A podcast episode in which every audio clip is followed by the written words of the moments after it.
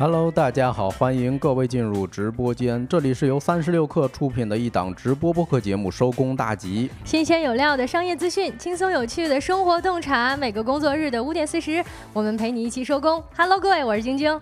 啊，我是帮主，欢迎各位刚刚进入直播间的朋友，欢迎大家在直播间跟我们打个招呼啊！也感谢小也感谢小宇宙的朋友订阅我们的节目。嗯，Hello，各位，今天呢是九月十九号，星期二，哎，跟各位通报一下。距离十一假期还有七个工作日啦！哦，七个工作日是吧？连在一块儿，也就是说一个半星期。嗯，下周五应该就正式放假了。哎，对对对对对，是因为虽然说我们提起是周二啊，感觉好像离这个休息日还挺远的，但是呢，咱们把手指头张开数一数，发现还有七天就正式放假了，也挺值得高兴的，不是吗？嗯，欢迎评论区的老朋友还有新朋友们啊！欢迎蒲公英、王多鱼居。艾丽亚啊，也欢迎，也感谢蒲公英送出的超好看，感谢，嗯，谢谢大家啊。今天呢，在节目的一开场呢，想跟各位聊一个互动话题，是看到一个非常有意思和有点拉仇恨的新闻，是什么呢？最近呢，有一家冰淇淋公司因为放寒假的消息上了热搜，呃，这么一家公司叫做天冰冰淇淋啊，据说呢，这家公司每年都会放寒假。哦，这个寒假是放多久呢？这么招人恨，哎，对，从九月到一月都在家躺着或者出去玩，但是呢，还都有休假工资。起因呢是十四号的时候啊，这家公司的这个好像官方的短视频账号发了一条短视频，啊，谈及了他们放寒假的这件事情。呃，尤其人就站在这个雪糕厂门口说：“你看，我们都放寒假了，这厂里哪有人啊？一个人都没有啊！”就是说这家公司呢，其实都是放寒假的，因为秋天呀跟冬天呀属于是雪糕的淡季嘛。所以他们就直接放假了。哎呦，那他这个寒假放的可真够长啊！从九月份就开始，在咱这儿感觉有时候还有秋老虎呢。今天群友还说嘛，说有的地方都特热，是吧？苏州、南京，如果没记错的话啊，很热的。嗯，而且值得一提呢，是这家公司也是一个河南企业啊，跟我们前两天刚刚聊过的这个胖东来，是不是？还怎么都这么人性化呢？哎呦，这个还真是有点超出预期啊！因为我听说在内蒙十月份的时候，比如说十月下旬或者十一月初，就有可能下雪。嗯，哎呦，所以我还以为是一个西北地区的这么一城市呢，没想到是咱河南老铁啊。对，它其实也没有那么冷啊，对吧？好像呢，最近因为他们这个冰淇淋店，呃，因为这个冰淇淋视频上热搜的消息啊，导致呢最近下单还增多了。于是，因为这泼天的富贵，导致很多这个呃发货的呀、包装的呀朋友还回到公司加班去了啊！你看大老板在评论区问：“这是什么公司？叫啥啊？”这个叫天冰啊，冰淇淋公司。嗯，这个是一个老国货吧？我感觉这最近老国货都很会玩啊，都听着很让人羡慕啊！感觉就是啊，什么什么公司，我马上我就到。好，那在这个互动话题聊完之后呢，也跟各位介绍一下，我们收工大吉这档节目是三十六氪旗下。下的一档全新的直播播客啊，有朋友问我们在哪儿直播，在三十六课的视频号直播，每天十七点四十开播，各位可以看着时间点儿，到了下班点儿来我们这儿晃一圈，点进直播间跟我们一起互动一下，你的留言也会被纳入我们节目的正片当中哦。嗯，对，有朋友也说啊，说周末听不到我们的声音，感觉很孤独。现在我们开通了小宇宙、苹果 Podcast、网易云、QQ 音乐、B 站，以及新开通了一个喜马拉雅，哎，欢迎大家关注啊！如果节目中有什么环节错过了，大家也可以在这些平台上搜我们。嗯嗯，今天的节目当中呢，我们会跟各位一起聊一聊啊，据说呀，最近一些大厂人们裸辞了，裸辞之后跑到哪儿了呢？去义义乌研学去了，以及被中产抛弃的轻奢品牌们，听说现在正在被小镇。青年拯救。另外，我们还想跟大家聊一聊当代年轻人的缺心眼子焦虑啊，以及最后的经典栏目“今天吃点啥”。嗯，在正式开始这些话题之前，让我们用几分钟的时间，一起进入今天的资讯罐头。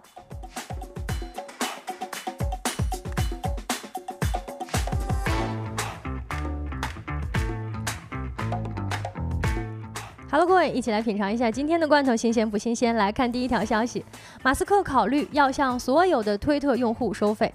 根据报道，马斯克周一在和以色列总理直播当中表示呢，社交平台 X，也就是原来的 Twitter，将开始每月向用户收取少量的费用，以打击该平台上的机器人和垃圾邮件。啊，反正这是他说要收费的理由。目前尚不清楚马斯克周一的言论是否反映了该公司对此的积极努力，还是这位反复无常的亿万富翁即兴发言。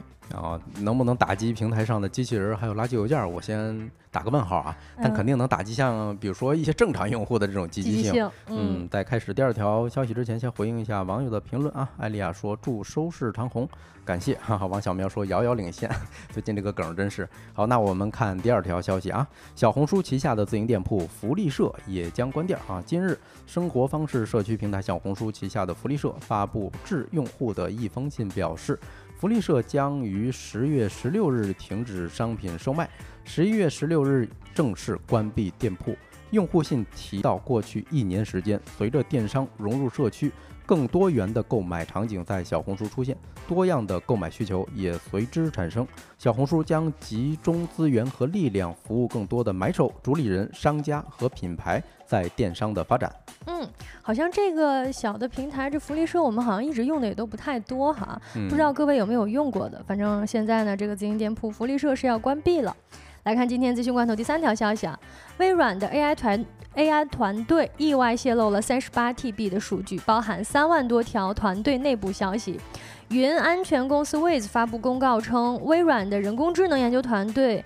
在发布开源训练数据时，意外泄露了三十八 TB 的额外私人数据，其中包括密钥、两位员工工作站的磁盘备份和三万多条微软 Teams 的内部消息。这是由于一个错误配置的令牌引起的。位子认为，这一案例提醒着工程师要充分考虑组织人工智能研究所需要的安全措施。嗯，对，技术发展太快了，尤其是数据保护这个太重要了。嗯，其实我有点好奇，后面微软会为这一次失误啊掏多少钱？嗯，来看第四条消息，李家超宣布迎国庆全香港影院半价啊！香港特区行政长官李家超十九号表示，特区政府及公营机构将带头推出一系列活动和优惠活动。啊，然后与民同庆，共迎共迎国庆啊！十月一号当天，全港的商业影院将推出半价看电影活动。哎，这个福利还挺好的啊！啊，小童八达通乘客可以免费搭乘港铁，包括来往罗湖以及落马洲站的车程，亦可免费搭乘九。九八级龙运，哎，这个是什么？九龙巴士啊，可能是这条线路。另外，李家超指出，预计十月一号的当天啊，全港大概一千家餐厅会提供折扣和优惠。听起来就是各种刺激消费吧，刺激出行。嗯，来看一下资讯罐头最后一条消息。呃，最近呢，飞猪最新的回应，关于酱香大床房是不是与茅台联名的？不知道大家有没有关注到酱香都出大床房这么一条消息哈？九月十八号的午间，针对网络热议的酱香大床房，飞猪的官方微博发布声明称，该商品并非与贵州茅台集团推出的，也不是跟贵州茅台联名推出的。嗯，九月十七号的晚八点呢，有这么一个酱香大床房在平台上开售了，价格呢分别为九九九和二九九九两种。那其中套餐当中包含什么呢？包含三亚的茅台酒店，包含早餐、晚餐，还有一瓶茅台红酒和一瓶飞天茅台。呃，然而呢，在十七号销售开始之前，有消息称，茅台方面的知情人士表示，呃，跟这个酱香大床房跟我们也没有什么关系啊。同时呢，茅台当中也注意到了相关情况，说你这么宣传肯定是很有问题的，要求飞猪方面整改了。嗯，啊，以上资讯整理自第一财经界面新闻、澎湃新闻、证券时报。稍后回来进入我们的说来话不长环节。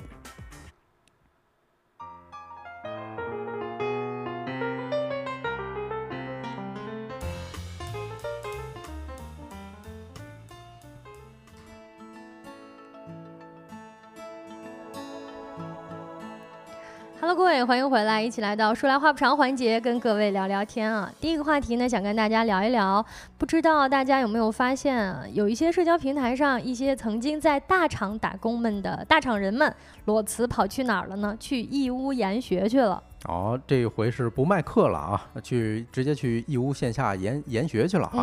之前我老在一些社交平台上刷到他们这群人，哎，我裸辞啊大厂，然后其实到最后发现是一个卖课的这么一个视频。嗯，反正大厂裸辞这四个字儿算是有点流量标签了哈。涉及到这几个字的，大家可能都愿意去点进去看一看。那今天呢，我们看的是义乌，那感觉好像大厂人跟义乌实际上有点挨不着哈。为什么说去义乌呢？以及大家。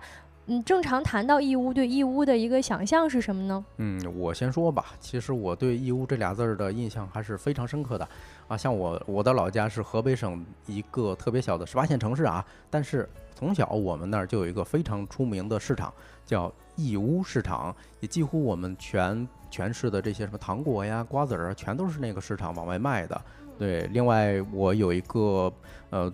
同班同学是在驻外啊，他做驻外服务的。他说：“你想来非洲挣钱吗？其实这儿最挣钱的是中国的小商品啊，就是那种小卖部。这些商品来自哪儿呢？几乎也都是来自义乌这个地方。”，哎，我们公屏上也能看到这么一幅图片啊，实际上就是我们最初对于义乌的印象了，被称为世界小商品之都啊，甚至呢还一度被称为是创业者的天堂。据说呢，在这个地方你可以减少诸多繁杂啊冗长的流程，没有中间商赚差价，你就能够以最低廉的价格拿到一手的货源。我相信很多朋友可能如果说有一些这种物料采购的需求，上一下这个啊幺六某八这个软件上面。好像很多都是从义乌来的工厂。嗯，对，你看剧也说了啊，说打通供应链的典型案例，上过营销学的教材。然后这个是百分号说啊，北临沂，哎，南义乌，那看来咱北方也是有类似的这种比较发达的商品流通城市啊。哦，是吗？我还真不知道。哎，对，有下来咱们也得做做功课，是吧？嗯，这个话题呢，我们来聊一聊义乌。就发现说，现在社交平台上涌现的，比如说想要去义乌创业的热潮，让我们很好奇，为什么这些曾经光鲜的大厂人想要跑去义乌看一看？或者说这个地方最近有什么新的发展了吗？呃，这些大厂人们能靠着自己的职业优势在这里承载什么样的梦想呢？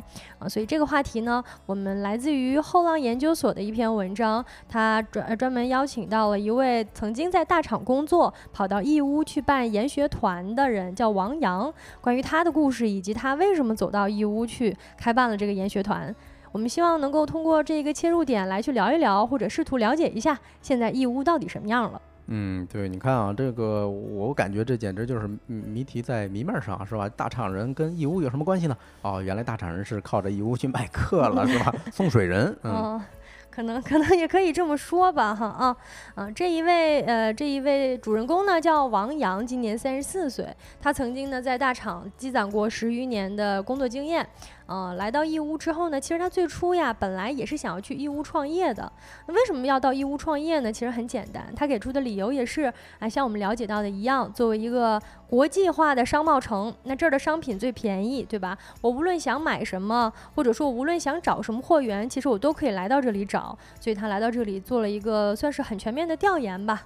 哦，那我其实还挺好奇的啊。如果说，嗯，他做这个研学游的话，带的肯定是某一个固定的群体，是吧？啊，如果是搁我以前哈，有时间的时候，我还挺想了解了解的，他是到底是怎么一个研学游的玩法。嗯，那为什么他觉得说义乌会创适合创业呢？首先呢，就是来到义乌这个地方啊，它的营商环境是比较好的。比如说像大学生呀，或者是刚毕业的应届生，其实都是有创业扶持的。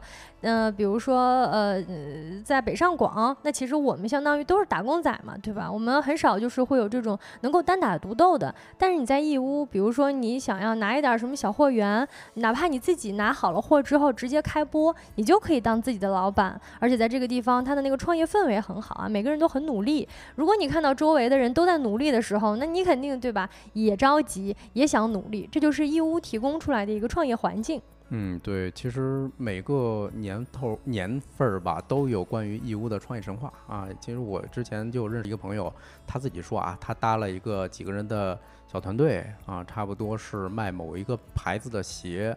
啊，大概是五个月挣了三百万啊，这是他自己发朋友圈说的。哦，真的吗？那他现在还是假？他现在还做吗？啊，说实话，可能他朋友圈发广告发太多了，已经被折叠了啊！我好长一段时间没看到过他的消息了。嗯，明白哈。那第二点呢？为什么说义乌适合创业？因为它算是一个小商品的集散地。那在这个地方呢，有很多人都是做外贸的，有百分之七十都是做外贸的。那它的品类也非常的齐全，也非常的细，有你想象不到的东西都在这个地方卖。所以说。它的物流以及仓储的成本就很低，那这个时候它显然就是特别适合，特别适合你挑选赛道、挑选你的产品了。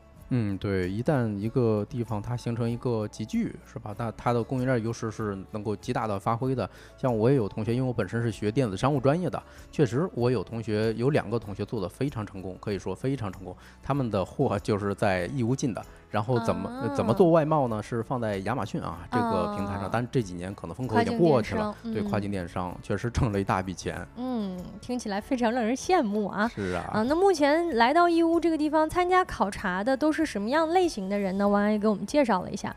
第一类呢，就是他本身就是创业者，比如说自己做的小有规模，但是想去考察一下市场啊，想要扩大一下自己的业务体量啊。那比如说就可能是本来自己有一些其他的供应链、其他的供应渠道。啊，来到义乌考察一下之后呢，发现自己原本做的品类，打比方是母婴品类，那是不是在义乌这个地方有其他可以拓展的品类，让自己的利润空间更大嘛？因为像刚才帮主讲到的，它的这个仓储成本啊、物流成本会更低一点，那我们可能能够有更好的一个调整，就是本身就是做创业的。嗯，对啊，像朝阳区钱多多在评论区说啊，那边听起来就离钱比较近，所以我猜啊，这也是创业者为什么第一时间选择去义乌的一个很重要的原因。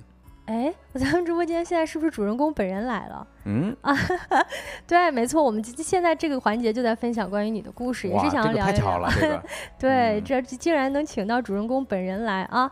啊，那刚才呢提到的第一类在义乌考察的是一个创业者哈，第二类呢还有很多，比如说像地产啊、教培呀以及互联网，那这些对于增速放缓甚至是前景可能没有那么好的行业，对于他们来说，这些行业的从业者就想来看一看有没有转型的机会，或者说自己已有的优势怎么样能去结合。我觉得主人公本人其实就是这样一个例子，他来到这个地方，想看一看自己已有积攒的这些行业资源，以及对于产品的理解，能能不能打造一些新的产品，未来能不能做一些新的事情？嗯，对，这这个特别特别的典型啊，就在咱们身边是有大批这样的人在的，所谓的互联网大厂员工，对吧？现在都在找一个所谓的第二曲线啊，大家也知道是什么原因哈。嗯，没错哈，就是因为在大家这种不确定性以及不安全感。非常强的情况之下，那很多人可能也不想上来就弄一个重资产的投入。呃，如果说看到，比如说能去义乌搞一些这种轻资产、轻量级的创业，也是一个算是打开一个新天地的一个开关吧。就像我们今天谈到的这个主人公，他还在直播间跟我们互动啊，他讲说，呃，这个故事是关于他分享的。那那就感觉我甚至想直接 采访他。对呀，那可以先加我们的小助手微信啊，进我们的群，然后后续有更详细的。些细节呢，欢迎在群里头跟大家分享。嗯，没错哈。除了刚才提到的这几点比较常规的之外呢，还有一些特殊的情况啊。这个我觉得也非常值得一提啊，就是我们谈到了这些已经工作的人、已经创业的人，甚至打工仔之外呢，还有高中生，其实对于义乌的研学也是非常感兴趣的啊。高中孩子现在就开始考虑挣钱的事儿了，那是不是嗯？果然啊，江浙一带的就从小就是重视搞钱，那不得不服，要不人家能挣到钱呢？哎，对，没错没错，就好像感觉他们对于他们来说，他们那个那个这就叫暑期的这个假期社会实践了啊！啊，高中生哎，我的天呐！啊，我我有一个温州的朋友，他当时跟我说了一句原话啊，原话他说我们温州人、浙江人啊，宁可做老板，也不愿意去一个光鲜的单位去给大家打工啊。啊，是这样，确实这些孩子们本身他们家里。也都是做生意的。那作为这种从小在一个经商环境和经商头脑的培养和教育氛围之下呢，他们自己可能在小的时候就很好奇一线的这种商业流程到底是什么样的，真实的商业世界是什么样的。所以说，就想要从互联网联系到了这位主人公，然后走到了。义乌去研究研究这些小商品、这些小饰品整个的一个生产流程，呃，物流流程是什么样的？嗯，对，也也难怪。哎，你看，像钱多多说的就特别对，就是义乌的孩子可能从小就在这种氛围内长大，所以人家才有这个头脑。然后你看直播间还有另外一个朋友啊，I N A N，他说印象最深的是去拉萨大昭寺啊，那边很多藏族的饰品竟然都是义乌的。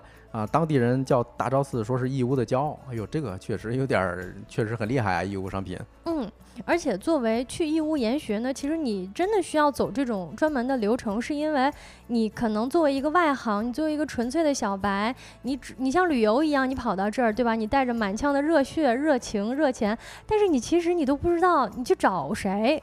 嗯，所以这也是为什么说我们今天讲的这个主人公朋友，他需要做这种小的研学团，是因为他到了那个地方啊，你想啊，那个地方那么大，对吧？这么大一商品城，有那么多的商户啊，更何况人家还都是搞批发的，人家可能跟你对话两句就压根儿不接待你。所以说义乌整体的这个环境好像是对小白不是特别友好的。嗯，也就是说，一个小白如果想进入这个行业的话，他其实是有一些门槛在的。然后正好这群互联网大厂人，他们相当于提供了一个服务，什么服务呢？叫撮合。我感觉哈，嗯嗯，没错，他们他们相当于就是用最短的时间。帮你用最少的精力去快速的了解这个行业，了解到你想了解的是什么。但也由此啊，就是这些去的人，你最好本身就带着问题去。就比如说你本来就有一个相关的产品，或者你大概有一个创业的雏形了，或者你对已有的现在的这些行业有一个自己大概的概念，然后呢，你才能够有的放矢的去了解你到底可能想要发展什么。到这个义乌地方，你能他能提供给你什么？嗯，对，呃，如果是一个小白，他也没有经过商。是吧？那你去买这个课，嗯，这就像特别特特别多的所谓的知识付费啊，很多时候教你技能。那到到了你也只是一根韭菜而已。所以，我我感觉这个服务还是有些价值，但前提是你自己得有一些大概的创业目标或者方向才更适用。嗯，没错，就它虽然说是创业者的天堂哈，但是很多的人来到义乌，其实你就比如说我吧，我看到这么一篇帖子，我说哇，大厂人裸辞去义乌，我肯定也想去看看，说哇，是不是自己也能当个小老板了？但是呢，很有可能最后落得一个就是吃瓜群众。我我到那儿可能对吧，走了一圈，然后买了点小商品，啊，结果也没有看到什么东西，也没有看出来什么门道。是是，哎，你看，就特别像咱们评论区现在这个朋友啊，叫 Color C，他说的就是，呃，跟表哥去过一回，都是搞批发的，人家上来先问你要多少辆，是吧？如果是咱们一个小白过去的时候，哎，问多少辆，我就想买一个，是吧？就就顶，我就是一个单单纯纯的消费者而已。那你看 Christina 说啊，其实吧，地理优势也好，资源经验也好，这些都是附加的。义乌遍地是黄金啊，但最重要的是能不能辨识。哎，我觉得这句话说的很很精辟。嗯，因为他就是这位主人公朋友啊，所以他讲的就是算是给我们前面介绍的乱七八糟的一个很好的总结了。就是大家都知道义乌这个地方有热钱，然后呢它有发展，但是呢遍地是黄金，你能不能捡到这块黄金？这块黄金适不适合你？你用不用得好它？你怎么卖它？它怎么能够帮助你？其实才是最关键的一点。所以说，如果大家真的有想想要去义乌创业的，或者咱们一开始只是听个热闹嘛。但是如果真的要去创业的话，还是要更明确自己的需求，来看一看自己打算在这个地方发展什么事业。嗯，就是外行人看热闹，内行人才看的是门道啊。嗯，包括他这个王阳也自己在讲说，如果你都没有需求的话，你其实你来报名参加这个研学游，对你的帮助也不会太大。嗯，对，你看大老板问了啊，怎么报名啊？这我们还真不知道啊。正好这不我们呃主人公已经出现了嘛？啊，可以加群啊，大家在群里头聊一聊，问问他怎么怎么着。哦，天悦说他去过义乌游学，除了商品，义乌的人也给大家很大的启发。我其实也是能感受到的，包括就是后浪这篇文章给我最大的一个感触就是，它其实取决于人，嗯，对吧？就像研学团这个东西，它确实极大程度上的满足了他已有的这种做产品的思维，然后同时呢，又满足了很大程度上的这种市面上的需求。就是对吧？我们有一些想要去义乌创业的人，我找不到门路，我应该怎么办呢？他来做中间的这个整合，确实也很重要。对，就是嗯，不一定学专业经验啊，就是除此之外，你就是见看一看当地人是怎么拼命的打包货，是吧？这个也能够在精神上鼓舞到自己吧。就是我在有时候经常会带入这么一个想法，这么一个场景啊。我买的电商产品这么快就发过来了，那人家得多忙呢，是吧？如果我能亲身的感受一下，看一下人家是怎么打包、怎么发货的。也许我工作起来会更卖力啊。嗯，可以理解啊。当然了，无论你走什么渠道，对吧？你无论是职业干什么，发展什么样的事业，其实成功的逻辑都是一样的。非常重要的是要靠自己，对吧？你捡到一块黄金，你怎么分辨它？你怎么能够卖好它，才是最重要的哈。那这个话题我们聊到这里，那接下来一个话题呢，来聊一聊轻奢品牌现在发展的怎么样了。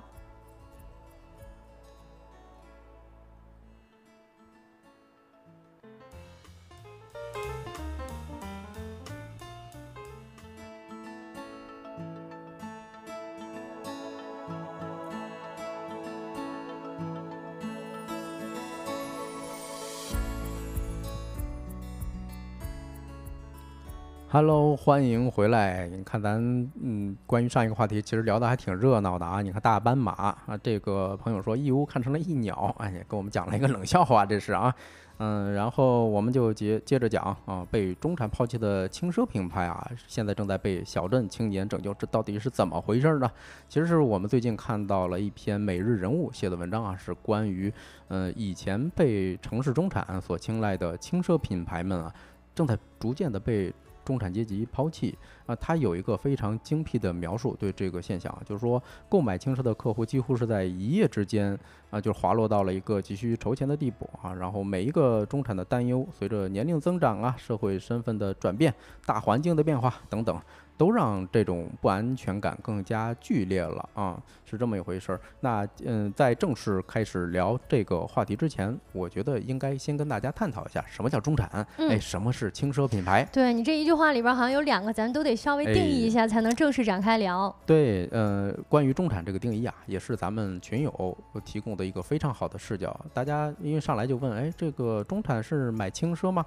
难道中产不都是买重奢吗？所以我突然觉得很有必要跟大家聊一聊啊，到底什么是这个中产？它的概念是是怎么回事儿？嗯，我根据一期博客啊，就是播客叫面基，它的有一期内容叫《中产一个阶级的自我修炼》，这期博客还挺好，推荐大家去听一听。它就是把居民部门分成了大概是三个阶层，第一个是富人阶层，嗯，大概占总人群的百分之一；其次是中产阶级啊，大概是占。整个人群的百分之九，哎，可不是一半啊，还是百分之九而已。哎，第三个阶层，呃，就是所谓的中低收入的群体了啊，这个群体就是占到百分之九十。嗯，而且确实是可能说百分比的话，我们印象还不够明确。如果说大概有一个收入水平的话，我们可能能更明确一点。哎，正好我之前还自己算过一笔账啊，因为我之前看到一个二零年的二零年的数据，嗯，说大概如果你的年。嗯，这个均可支配收入在七八万，也就是说一个月平均可支配收入达到六七千的时候，那你已经是全国前百分之二十的水平了。哦，对，所以这个是感受还是挺明显的。所以我现在我们聊的这个中产是相对来说，他背负着一些房贷啊、医疗啊、教育啊压力，是这一个人群啊。当然，可能有一部分中产是能买得起几万或者是十几万的包包啊。就是刚才我找资料的时候发现。在电商平台上有一款爱马仕的包，哎，还挺小，竟然卖十八九万，哎，超出我的想象了。有这群人在啊，不，这个中产的上下也太差太多了哈。有的你说越支配。可月支配的收入是六七千，而上限是能够到几十万的包包。嗯，哦，对，所以说，嗯，它整个中产的所谓的划分啊，也是一个比较宽泛的概念。嗯，而且刚才咱不是提到那个比例吗？在全世界比较成熟的社会里头呢，哎，比例大概都是这样。嗯，啊，也是一个大概通用的这么一个划分标准啊。那接下来咱就可以聊所谓的这个轻奢品牌了。啊，这个相对来说。概念还是比较明确啊，嗯，比如说《三联生活周刊》它做了一个定义，就是说十张品牌从低到高大概分六类啊，首先是折扣啊，第二平价，第三是大众啊，接着是高阶。什么叫高阶呢？比如说耐克、阿迪，哎，这就属于高阶了。再往上才属于所谓的轻奢，嗯，比如说啊，咱们在三里屯经常会看到一个牌子叫什么 MK。啊，女生背的包包可能会多一些哈。嗯啊，它的英文名字还挺有意思，叫 Affordable Luxury，就是你能支付起的这种奢奢侈品啊。哦，就是整个轻奢是叫可以支付起的这种奢侈品。啊，对，然后最后才是真正的奢侈品，也就是所谓的重奢啊，Luxury，比如说嗯，什么 Tom Ford，什么 Chanel 这这种，哎，可能就是。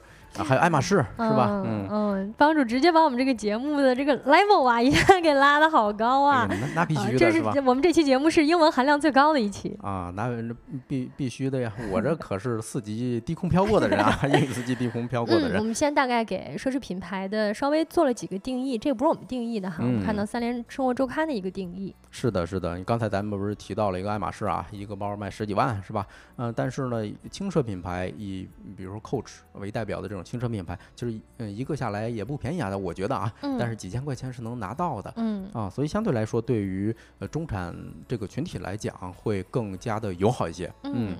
啊，另外从其实从十几年前的时候，呃，所谓的轻奢品牌就已经在中国遍地开花了啊，那，比如说 MK，还有什么呃这个范思哲。哎，Coach 等等，基本上都是从十年前开始火的。大家可以回想一下，哎，是不是从十年前的时候见到街上就有这些东西了？嗯，哎，这个我对于品牌的了解确实不太多，但是我们可以发动一下群众的力量啊！各位朋友们可以把自己了解到的以及嗯你所知道的轻奢品牌打在我们的直播间的公屏上。嗯，哎，嗯，朝阳区钱多多说，帮主你是奢侈品贵哥出身嘛？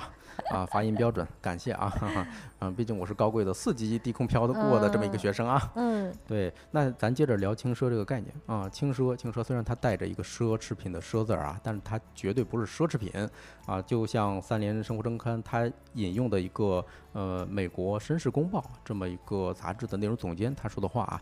你作为一个消费者，你买了一件看起来是奢侈品的东西，实际上它根本不是奢侈品。嗯什么意思呢？就是一件一件东西之所以是奢侈品，是让人能够第一时间想起的是排他性、独特性。也就是说，不是每一个人都能够握在手手里头的。但是你说的轻奢是什么东西？它更像是一个快时尚品牌。啊，都是廉价的材料啊，廉价的制造，还有巨大的这种产量等等。哎，所以它本质上讲，它就是高级一点的这种什么？快时尚产品啊，是它确实是好像有点上不上下不下的意思啊，听这么定义。不过咱也得说这个定义真是太恶毒了。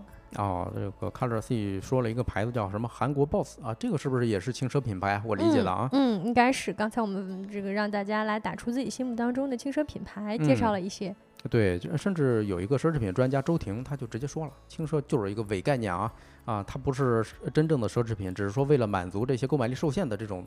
大众他想买奢侈品愿望的这么一种替代品，对啊，那咱接下来就可以讨论，就为什么轻奢在当今时代为什么会被中产们给抛弃了呢？嗯，呃，根据虎嗅的报道啊，就是两大奢侈品轻奢侈侈品集团，嗯，都陷入了苦苦的挣扎。比如说啊，Coach 的母公司，哎，这个 T 开头的这个集团，以及。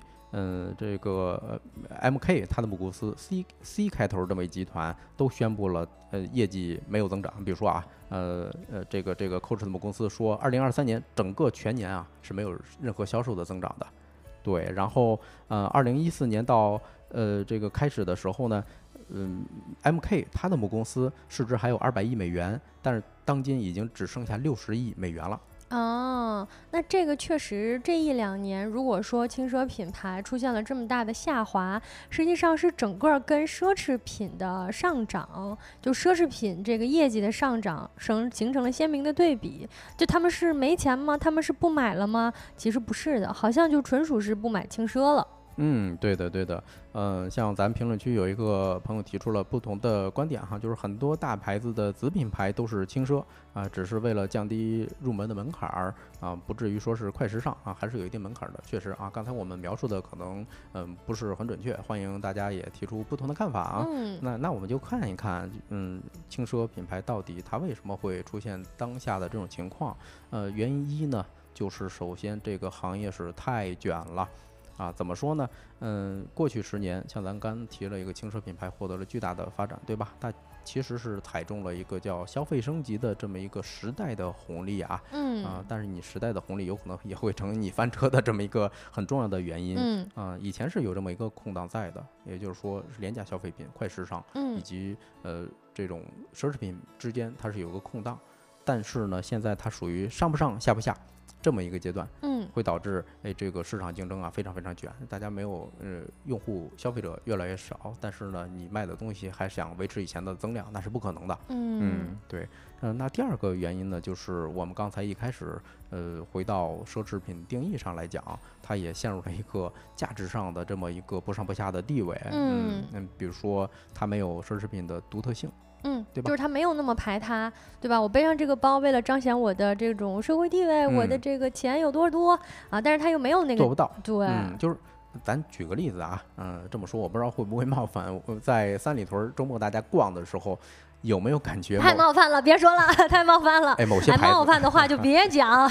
某些牌子的包非常多，满大街都是，对吧？我感觉啊，这这个就属于嗯奢侈品，它没有达到奢侈品。明白，就是你可能没不会看到那么多背奢侈品牌的那些包包，但是呢，这反而轻奢的这种包啊，撞包挺多的。那是不是就体现说它既没有独特性，从同时呢，我们拿比如说保值的角度来去衡量它，也没有那么保值。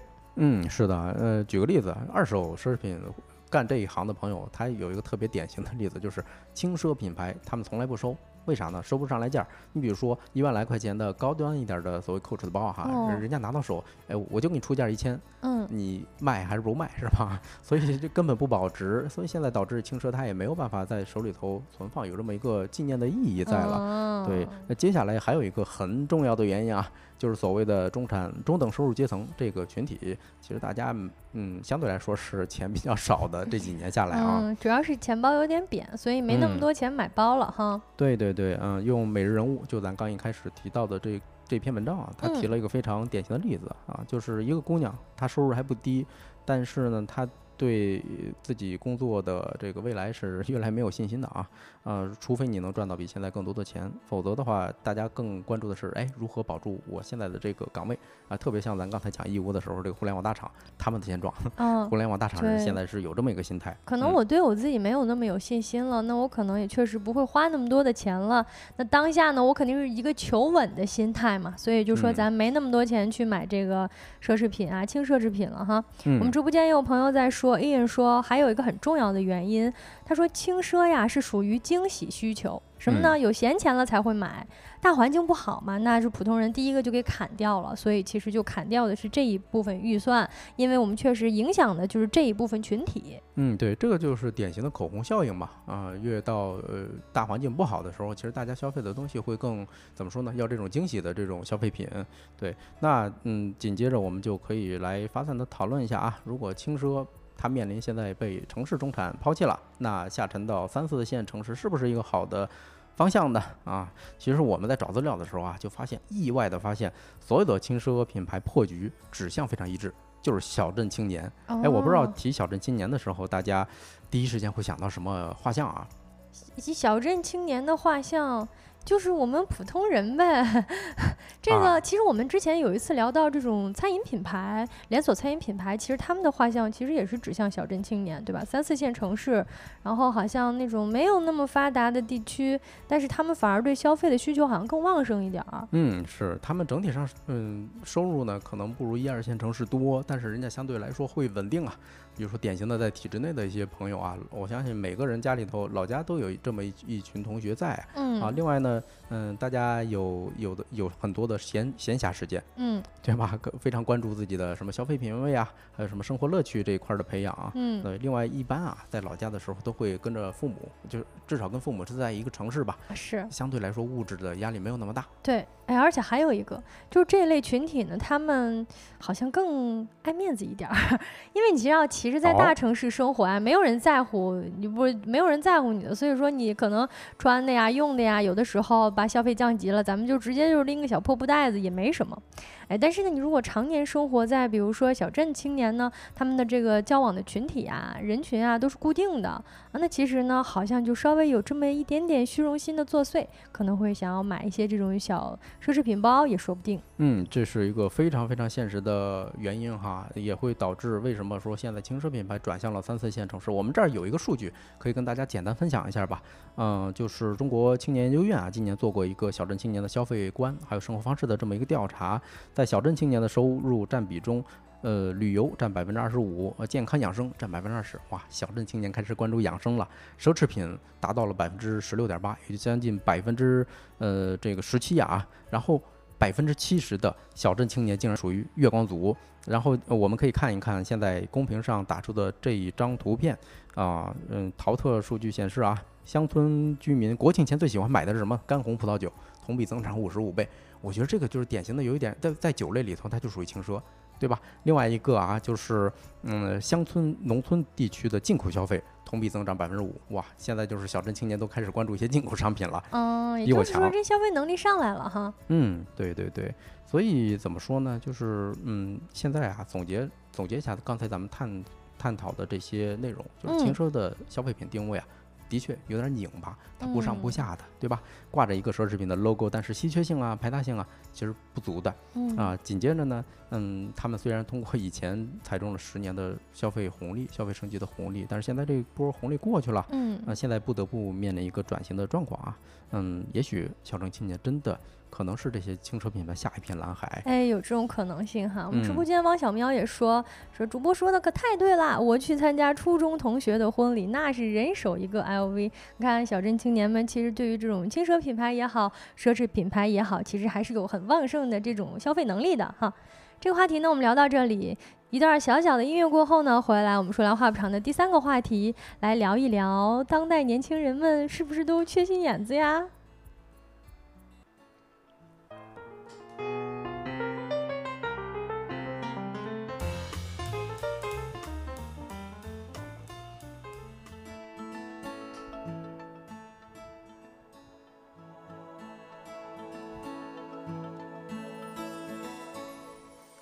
？Hello，各位，欢迎回来。说来话不长的第三个话题，一起来聊一聊。哎，我就感觉刚才我这话说的跟骂人似的。什么当代年轻人都缺心眼子吗？呃，不好意思啊，啊，打引号的，打引号的。哎，对，这个话题呢是这么聊的。嗯，我们想跟大家聊一聊，说好像现在很多年轻人们都有一种缺心眼的焦虑啊，是什么意思呢？啊，缺心眼的焦虑。嗯，因为自己。担心自己缺心眼儿，担心自己显得缺心眼儿，所以产生了焦虑。这个把显得去掉，就是担心自己缺心眼儿啊，产生了一种焦虑哈啊。这个话题呢，来自网易数读的一篇文章，关于当代人缺心眼子的一个调研的。什么调研呢？我举个例子，就是什么叫缺心眼子焦虑呢？我最近在一些社交平台上，常常看到一些这种跟脑筋急转弯似的这种，请听题啊。举两个例子给直播间的各位人精朋友们。呃，分享一下是吗？啊，提一下问题。那问题一，怎么说？说下班时间到，你拿起包准备走，还在加班的同事故意说：“这么早就走啊？”这个时候领导刚好经过，你会怎么回应？有这个很尴尬呀！这走的时候领导还看见了啊。这个怎么答一下？那我就哎淡定的说一句嘛，哎，我见客户去。哎呦。牛牛牛过了吧？这关过了啊！可以可以可以可以，我真想不到。来，再来一个啊！大家来一起回答一下，看看有没有比帮主答的更好的哈。帮主刚才说我见客户去，嗯，非常冷静的说我见客户去哈。来，问题二啊，当你拿起一件衣服，这是一个出去购物的场景啊。当你拿起一件衣服，营业员说这件衣服很贵的，你确定你要试吗？这个时候，高情商的你会怎么说？哎呦，晶晶这个很很有戏呀，感觉已经是戏精上上体了。来来来，这衣服很贵的，你是吗，帮主？哎呦，我我还真经历过啊，那我是自黑型的，我我说。嗯，我来，我给你穿一下，穿我身上你就知道多便宜了，这个显得多便宜了。哎，可以，可以，可以，可以，可以，可以，算是两个这种模范答案了。不知道各位有什么样的答案哈？显得我是个杠精啊，发现。哎，没有没有，我觉得回答的很好。一个是呃这种冷静又不失自己的一个就是操作，就说我去见客户。另一个呢是就是有点阴阳怪气哈。嗯，是啊，你看咱们评论区五二零，哎，我我感觉他说的这个还挺正经啊，谁让你上班玩手机呢？是吧？你要上班时间认真工作，也不至于加班。哎，有点道理啊。哦，他是说就是同事故意问他，这么早就走啊？他说那个我都干完了，对吧？谁让你上班时间你在那玩手机呢？你要是不玩手机，你也能下班了哈。嗯，确实是，就是我在刷社交平台的时候，就发现有很多这种特别有意思的问题啊。其实呢，就反映了很大程度上，他跟咱们小时候看到的那种脑筋急转弯不一样哈。它就是纯粹的是这种关于生活的、关于职场的，甚至关于你买衣服的时候的。大家呢开始有这种，比如说因为来不及反应吃了哑巴亏，或者当时发挥不好，回去呢想一想就觉得，哎呀真后悔，如果当时我说那个话就好了。说明这些年轻人们都开始找补自己的心眼子啊，努力的修炼说话的艺术啊。其实这个还挺有意思啊，为什么会出现这个现象？就是为什么大大家现在都会产生类似的焦虑啊？呃，我不知道有没有类似的这种数据相关的，就是大家会因为什么样的人群会产生这样的焦虑呢？嗯，实际上呢，就是对于自己低情商的这个焦虑啊，每一代年轻人都有这样的困惑。你记得早些年呢，好像有一些，比如说说话之道啊、说话的艺术啊这样的畅销书，实际上呢，也是在帮助大家如何更好的克服低情商，或者说那种没有那么好的表达方式。那在二零二零年呢，就有一项社交焦虑的调查调研啊，当时呢就显示说，全球七个国家的十六岁到二十九岁的年轻人当中，有超过三分之一的人符合社交焦虑障碍的标准啊。在中国呢，十八岁到二十四岁的被调查者社交焦虑的水平最高。那所谓的社交焦虑，实际上就是担心自己的表现不好了哈。啊，这不就是 I 人嘛，是吧？典型的这种性格，怕别人怎么说呢？就是这种社恐，典型的就是，呃，不愿意跟别人交流。百分之三十六，那就三分之一还要多呀。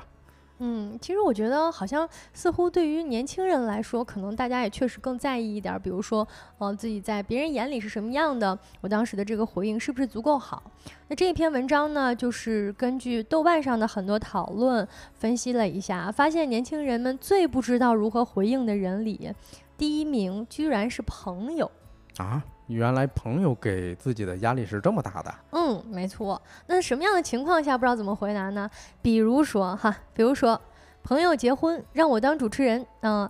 让我当主持人，我怎么拒绝呀？朋友结婚让我当主，我觉得这真挺难拒绝的啊。那晶晶你就别拒绝了，你是专业的是吧？不是，但是你让你要是朋友的结婚，其实你是很需要，比如很放松的跟他一起玩的啊。对，我就吃席去了是吧？你让我主持你这。对，你可以凑热闹对吧？你可以这种叫好。如果让主持的话，其实确实有点紧张啊。这是一个呃比较典型的例子，而且热度讨论也非常多。哇。啊，那第二个呢是也是跟朋友有关系的。呃，怎么说？第二个跟朋友有关。嗯，跟朋友有关系的呢是这个叫 crush。所以 crush 就是说你这心动的对象啊，你心动对象发的朋友圈，你要怎么回复他才显得俏皮可爱呢？这是第二大不知道如何回应的人群，就是很多人在网络上讨论说，大家来帮我看看我怎么回他。比如说怎么回我的好朋友，这是排名第一的啊；怎么回我的暗恋对象，这是排名第二的。哎，我发现有些共性啊，突然感受到了，就是你很肯定很在乎对方对你的看法。所以你会产生这种焦虑的场景，比如说那个 crush，我这个呃，相信大家谈过恋爱的啊，都有相似的体会。你尤其是刚确立关系之前，都想维护一个比较好的这种形象，是吧？所以你才会这么重视。对，确实是这样哈。而且呢，你看他们怎么不会在网上问怎么怎么回答刚才我那个公交车司机，对吧？怎么售售票员的对话，其实不会了哈。因为我们在意，比如说身边的朋友啊、暗恋对象啊，包括男男女朋友啊、老师啊这类人，所以呢，常常会在网络上讨论说我们怎么样能够提升自己的表达方式。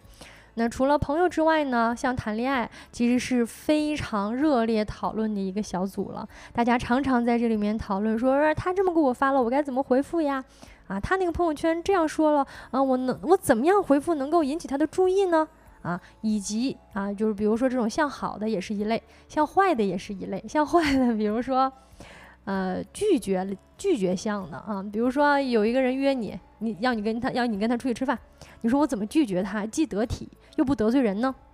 哎，对呀，这个我遇到这种情况还挺多，但是往往好像我都没拒绝。哎，我发现这个场景对我不太适用啊。大家只要叫我吃出去吃东西，我马上就过去了。嗯。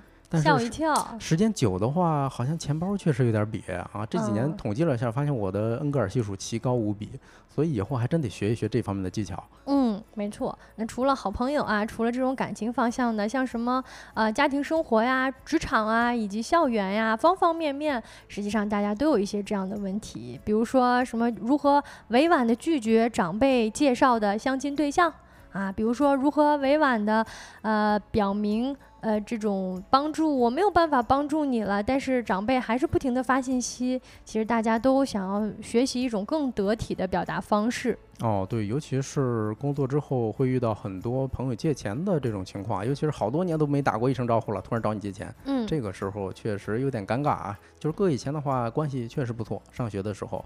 但是现在 生活呃这么多年没有接触过了，突然来冷不丁来这么一句啊，嗯，我我我确实遇到过，我都忘了怎么处理的了。对，总生活当中难免会遇到一些让自己尴尬的时候，那这些时候要怎么处理呢？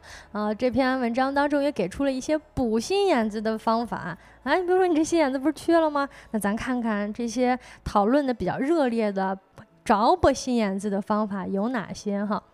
第一大占比。占比百分之三十八点六的，就是糊弄加装傻，啊，糊弄，也就是说，哎，你这个问题我不懂啊，我不愿意帮你啊，对，对，哎，对，就是呃，也不是说我不愿意帮你吧，但是就是说，哎呀，我不我不明白呀，或者说 OK 啊，或者说都行啊。举个例子，比如说有一个男生给一个女生发信息说，来做我的挡泥板，怎么回复？你没看懂呀？关键这个来自我对我确实我也没看懂。对，哎，我确实，反正就是土味情话嘛，对吧？但是呢，你要是说你你怎么说话这样，或者说哎算了吧，或者说我这个就想拒绝你，这个话可能说不出口，但是咱们就可以糊弄说你这说什么我没听懂啊，或者都行，OK 啊，就回回个表情包，其实也是可以的。嗯，是，这够埋汰了啊！来自我的打击我，突然想到一个问题，你怎么这么埋汰啊？我才不爱沾这沾这些东西呢。哦，这是你，但是你这个属于是有点回应了。嗯，开玩笑嘛。嗯，你你这是属于有点说拒绝的意思，是开玩笑的拒绝，这也是一种方式。还不算对，还不算糊弄。不过我觉得，如果你能有一种开玩笑的拒绝方式，其实也是挺好的啊。那第二大占比呢，就是打太极，找借口啊，找个借口。比如说那个遇到凡尔赛的朋友，你不好意思表现出反感，那你就可以转移话题，打一拳太极嘛，对吧？他让你做他的挡泥板，你就跟他说：“哎呀，今天这个晚饭挺好吃的啊，那个好像天气挺不错的。哎，你看这个水杯挺好看的。”直接就给把这个太极打出去，把这个话题给转移了。哦，你看凡尔赛朋友，我突然记记起来以前有一个脱口秀的段子是吧？就是说某一个总哎特别装，他说：“哎，我喜欢阿尔卑斯去滑雪，几月份到几月份？”然后他来了句：“我也喜欢这几个月份，为啥呢？在这几个月份的话，不然的话，人家说什刹海的这个冰就就化了，怎么着的？有这么一个重点，敲重点，是的，敲重点，转移话题啊。然后大老板说回回敞篷的我只坐四个轮的啊。”这个大家的脑筋急转弯动的还是蛮快的啊！嗯，他们前面在说什么呢？我感觉我好像已经错过了很多东西，什么什么到敞篷跑车这个环节了呢？哈，呃，自行车后座挡泥板应该在说挡泥板那个东西啊，挡泥板，然后说坐自行车后座，坐跑车后座啊，坐只坐四个轮的。明白了，看来这大家心眼子都不少啊！也欢迎在我们这个听友群跟我们分享分享这种题，下次你们来帮我们答一答哈。嗯啊，那结尾呢也想跟大家说一下，其实之所以年轻人们开始讨论这种所谓的心眼子，也是说明大家好像更加在意关系的这种亲密程度啊，也很怕自己说的一些话呢会导致对方的不舒服，所以其实算是一种拼命维护啊亲密关系的一种方式吧。但实际上呢，有些时候吧，人跟人之间的交流确实没有必要这么累啊。其实你怎么想的，怎么说，其实也挺好的，说不定呢还能够更加真实的表达自我，也让对方呢更加真实的了解你。嗯，是的啊。然后这个话题呢，我们大概就聊到这儿。如果大家对这个话题还感兴趣，可以加我们的群，然后在群里头分享一下你机智的答案啊。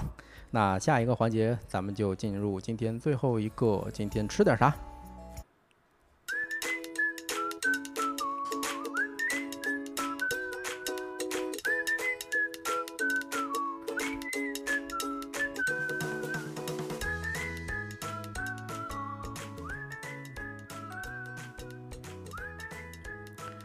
来来来，终于到最后一个环节了啊！刚才上播之前我就已经饿得不行不行了啊，已经吃过一轮了。那最近天儿真是凉了，你看我上一上一周冻感冒一回，然后现在大家也能听到啊，晶晶现在也是感冒的状态。嗯，那天凉了适合吃什么东西是吧？那就是必须得来一顿涮肉呀。在北京这个这个近水楼台什么这涮肉满大街都是，所以今天啊，我们就跟大家来聊一聊涮羊肉。就反正每一到秋天的时候，这小风一吹，哎，就想吃这个味儿啊。就跟大家也讲一讲啊，如果大家有是有南方的朋友是吧，来北京的时候也非常欢迎来试一试。嗯，之前我有一个朋友，他是从外地来北京的，问我说北京有什么好吃的，我就跟他说，就是其实我真的想了很久，你说我总不能真的给人家推荐什么卤煮呀、豆汁儿啊、焦圈，也不合适，对吧？人家万一 认为这就是代表北京美食呢，所以我也是推荐了一道老北京涮肉，我觉得非常适合呃南方的朋友来体验一下。嗯，是的，你看烤鸭还有涮肉，这基本上是北京美食最重要的两个代表了啊，基本上咱能脱口而出。那今天咱们聊的呢，就是其中之一啊，铜锅，而且呃吃涮羊肉啊，一般都是讲究的一个铜锅这种炭火，因为它的这种火是特别特别旺的。你想想，在天冷的时候啊，来这么一顿，那肯定是。那相当的暖和呀，嗯，对。然后老舍先生其实也非常喜欢吃涮羊肉啊，呃，跟大家八卦一下，他之前不是写过嘛，就是说你好的涮羊肉，哎，你能吃出来一种想象啊，能吃出来一种诗意。就是怎么他吃的时候，因为很有仪式感啊，就是加一筷子肉，那蘸蘸麻酱，然后呃，基本上就那叫什么玩意儿？那叫动植物结合起来的天地精华，大概是有这么一句话。嗯，对对，嗯，铜锅涮肉呢，其实就是北京本地的一种火锅吃法，跟咱们之前分享过的什么川渝地区的火锅啊还不太一样。嗯，因为这边的吃法是讲究的是一个清汤。对吧？你首先是一个大铜铁锅哈，就像我们照片上放的这个，呃，然后紧接着大家可以看到里头的汤没有任何颜色，其实它就是倒的清水，顶多里头切一些大葱段儿，还有一些什么大料，哎等等，提前在里头还有虾米皮。哎，这个很重要，是提一丢丢鲜味儿。它主要吃的其实是羊肉本身的肉质，嗯，好不好？嗯，这种铜锅涮肉呢，实际上是最地道的吃法了哈。其实我作为一个东北人呢，我们那边也吃涮火锅，但其实没有用铜锅涮肉的。我第一次吃到也是在北京，感觉确实不太一样。他那个对火候的把握呀，以及对于这个肉的质感，好像真的跟咱们用电磁炉，反正是不是一个味儿。嗯，是，你看咱们。评论区有不少网友啊，肯定也爱吃啊。汪小明就说：“哎，聚宝园，哎，这是一个非常怎么说呢？懂吃的的人给出的答案了。对对，聚宝园很火，基本上每次都需要排队非常非常久。哎，嗯，别急，等会儿到最后我还会跟大家推荐几家，我认为不比聚宝园差啊。好，OK，这帮主的嗯美食探店清单晚一点给大家公布。我们先回来聊一聊这个涮羊肉怎么一个吃法。对，刚才咱不是提到了吗？呃，铜锅涮肉其实吃的是羊肉的肉质，对吧？嗯，它。对羊肉的这种选选材的标准是非常非常讲究的啊。首先，我个人认为，只有手切的这种鲜羊肉才能是代表是，呃，地道的北京涮肉啊。像现在所谓的这种羊肉卷儿哈，它都是怎么做的呢？跟大家说一下啊，就是把肉末，呃，按照肥瘦，比如说肥的三，然后瘦的七，它打成肉泥，放在一个大的圆筒里头冻成坨。然后它切的是那个坨啊啊，其实它是肉泥儿打成的。哦，原来是这样。对对对。我说为什么我老是感觉那个牛肉卷、羊肉卷吃起来那个肉的嚼劲跟口感好奇怪呢？嗯，对，像我记得马未都老师之前就提过哈，他他们当时八九十年代的时候吃涮羊肉还全部都是手切的呢。而且都是寒冬腊月的时候，呃，直接在一个案板上放着一大块这种羊肉，你吃多少，人家给你切多少，所以跟现在是完全不一样的。那比如说哈，我们吃的时候，呃，讲究一个，你你怎么看它新鲜不新鲜？我相信大家肯定都知道这个标准啊，立盘不倒，也就是你把盘竖起来的时候，手切的这个羊肉呢，它是粘在盘上的。哎，是是是，我不知道，我知道，就是经常很多餐厅都会把那个盘儿盘把那个肉盘儿啊是这样立着放到那儿的，他会专门弄一个小支架。我只是不明白为什么要这样啊？对，它有什么新鲜程度的？这跟以前那个 DQ 冰淇淋似的，就 它这有什么必要吗？它是特别新鲜的，就会贴在这个盘儿上，是吧？嗯，是的，是的。如果你但凡肉质嗯搁的比较久，它就没有这个粘性了。哦，大老板给我回答了这个疑问，他说说明新鲜不打水，确实啊。好像肉的话会打水，打水它肯定就是，呃，立不住、粘不住了，它会滑下来。是的，是的，而且不同口这个位置口感不一样，比如说什么大小三叉啊，什么还有什么上脑、黄瓜条。什么魔当哎等等啊，这具体的部位呢就不跟大家分享了啊。其实我个人比较喜欢的是黄瓜条，因为感觉瘦肉会多一些哈。叫黄瓜条？对，黄瓜条，牛肉跟羊肉都有，它应该是属于大腿上有那么一块完整的肉。哦，我都没有见过。嗯，对，嗯，如果你想吃羊肉味重一点啊，那就是魔当啊，它其实就是羊的胯下那部分，但是很嫩啊，那那部分的肉。对，而且吃北京涮锅的时候呀。哎，我看大老板说了一个手切羊肉香迷糊了。对对，我也是这么这这一挂的啊，只吃手切的。嗯，说回吃涮肉，吃涮肉的时候仪式感非常强，为什么呢？嗯，首先呢就是有一个吃法。叫文吃还是武吃？我不知道晶晶有没有了解过。不知道，不知道什么意思。文吃就是你夹一筷子涮啊，各自夹一筷子涮。如武吃呢，就是一盘一盘往里头直接粥。那我武吃派的，那就是所谓文吃武吃，就是你吃的讲不讲究呗？你对吧？就全全下过去了，一锅粥。对我恨不得直接给我都炖上。嗯，是的，是的。而且呢，涮菜的时候它是有一些固定搭配。你比如说冻豆腐，哇，这个它绝了，就。是。嗯，一定要涮冻豆腐啊。另外还有老北京特别喜欢吃的大白菜。嗯。啊，就是不是也说嘛，一个北京人一辈子吃的什么大白菜能赶上一个城门楼子高哈？嗯，呃，但是我个人喜欢涮青菜的时候涮一样叫蒿子杆儿。哦，啊，因为它本身呢，嗯，单吃的时候炒菜味道怪怪的，但是它涮这种嗯涮过肉的汤的时候会吸一些油脂在，哇，非常香，尤其再蘸点这个芝麻酱，对，哎，说到芝麻酱了，其实芝麻酱也是它这个仪式感。太突然了，太突然！怎么说到芝麻酱？是这样，就是你刚才提的这个蒿子杆啊，实际上它属于是传统涮羊肉的异端了。嗯，你刚才提到的，比如说冻豆腐呀、大白菜呀、粉丝呀，这三样算是吃涮羊肉必备的传统的三样。是是。我以前曾经跟一个北京的这种前辈一起吃饭，他就说我涮什么。地瓜片儿啊，土豆片儿这些东西，实际上都是完全跟那个涮羊肉不搭不搭嘎的，对吧？还涮什么蒿子杆，涮什么菜？实际上人本来就只吃冻豆腐，冻豆腐能吸饱汤汁啊。大白菜其实也是很吸汤的。对。粉丝呢，就是最后咱算点主食了，实际上。嗯，对，嗯，垫吧垫吧，溜溜缝呗，对吧？但我说实话，我觉得之所以传统搭配是这么吃，实际上是因为早些年间呀。它食材少，所以它只能吃这么多。你像现在这种运输的这么发达，对吧？青菜的种类又多起来了。其实它随便定定制，你爱吃什么吃什么，你喜欢涮什么就涮什么，对吧？像咱们涮涮这个蒿子杆儿，说回来啊，涮蒿子杆儿怎么吃好吃呢？嗯，对对，就是蘸芝麻酱嘛，这不所以说到芝麻酱了嘛？是，对，呃，那就简单跟大家讲一讲吧，因为我是特别喜欢吃芝麻酱的。虽然很多外地朋友吐槽啊，说你们看你们北方菜啊，就不就是都是芝麻酱味儿吗？但是呢，芝麻酱其实很有讲究，因为我就特别喜欢往里头掺一块这个酱豆腐，然后再拌点韭菜花。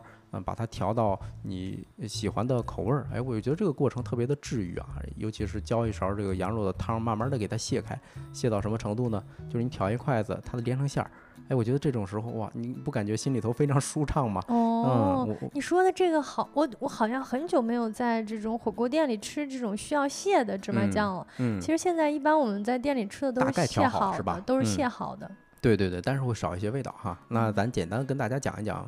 所谓的涮羊肉，它有嗯，它的有哪些历史故事哈？就是其实相传涮羊涮羊肉是起源于蒙古，呃，怎么说元世祖啊，就是忽必烈那个时候啊，就是他北方游牧民族嘛，嗯，带兵打仗的时候，你肯定吃的不就是不就是牛肉或者羊肉嘛？但大家忙乱的时候呢，就有一次下人在忙乱的时候，就只能给切点这个羊肉片儿，哎，涮吧涮吧啊。据说最早的还是拿这个头盔啊啊，就是煮清水化了血水之后涮一下。哎，他当时，但是那个大元皇帝当时吃完之后觉得味道很好，哎，所以成了这么一一道这个流传的美食。嗯，对，并且呢，你就说，嗯，就是八四年的时候考古那时候特别的嗯兴盛嘛，呃，考察的时候发掘了一个辽代的墓葬，也看到了这么一幅壁画，就是三个契丹人围着呃一个三足的火锅，哎，三足火锅里头有些什么涮肉啊，这什么食材啊等等，哎，所以说呃基本上是得到一些印证的哈。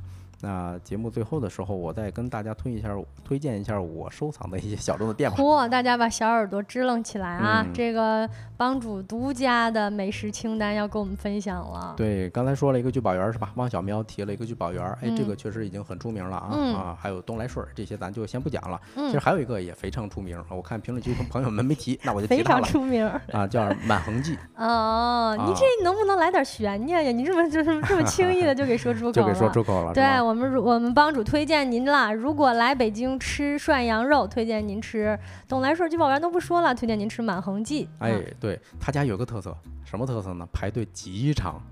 是，嗯，我吃我吃过，就真的太长排队了，就是人太多了。就我有一次去，我说哇，这是火车站吗？怎么这么多人？他就没有清闲时候。我第一次吃的时候是下午三点多到的，哇，那还是人山人海。对，哎，全是外地的吗？不知道，很多啊，很多，因为它实在是很实惠，而且肉质确实很不错。哦，我第一次吃是怎么吃上的呢？从地上捡了个号。我以为从地上捡块肉呢。你这这个就有点太埋汰了啊！从地上捡了个号，然后才吃上，那就是说只。能排这么长时间的队吗？呃呃，可以这么说。所以，但是网友哎发现了，他可以在两百公里以内就可以排号。就网友直接支了个招，说你要呃他是外地人嘛，说我坐高铁路过唐山的时候，呃我就可以排号了，正好两百多公里嘛。然后到了差不多也就吃上了。嗯。你可想而知啊，他有多夸张。哎，我不知道你吃没吃过他家的芝麻芝麻这个红糖红糖烙饼。嗯。我那个就是满满的红糖，还有芝麻酱的香味儿啊，全都溢出来了。嗯，才二十块钱左右吧，我记着。是，真的也是一个很好的特色哈。大老板问叫啥？叫满恒记啊。我们会在听友群里再给您发一下的。不过呢，刚才帮主也给我们介绍了，说想去吃的话。二百公里以内就可以排号，哎，如果真没到二百公里呢，对吧？如果你是比如说走到了二百零五公里，可以在我们听友群喊一下，让我们来排，我们可以替您排，哎，这个排一个号五块钱。对，还有一个小店儿，我吃过一次，也特别棒啊，相对来说小众一点，叫天桥老金。哎，我不知道有没有北京的朋友吃过哈，就是他家的。肉全是手切啊，没有羊肉卷儿，就一个阿姨在后厨在工作啊。另外，他们家最大的特点是芝麻酱里头放醋，就是据说以前那个，我看网上很多评论说，老爷子说你不吃醋你就别来我这儿，我的麻料麻酱料全都是放醋的，就是很倔。但是我上次去的时候看，其实是有一些不带麻酱料的，不不带这个醋的麻酱料，背着他偷偷的。嗯，对，其实可以解腻啊。那好吧，我把我收藏的一些是宝藏小店儿推荐给大家了。啊，来北京的时候可以试一试啊。嗯，那咱今天吃点啥？就给大家分享到这儿。嗯，确实很饿了。嗯，那随着我们最后的一个美食清单分享呢，我们节目也到尾声了啊！也欢迎大家关注一下我们三十六课的视频号，同时呢，关注一下我们小宇宙正在开播、正在这种上新的啊，每天更新的收工大吉。我们是一档三十六课旗下每天下班时间开播的直播播客。也感谢今天各位的陪伴，祝大家今天晚上开心。啊，太阳下山了，你什么都没错过。我是帮主，我是晶晶，期待明天日落时分跟各位再见面。祝大家收工大吉，收工大吉，拜拜，拜拜。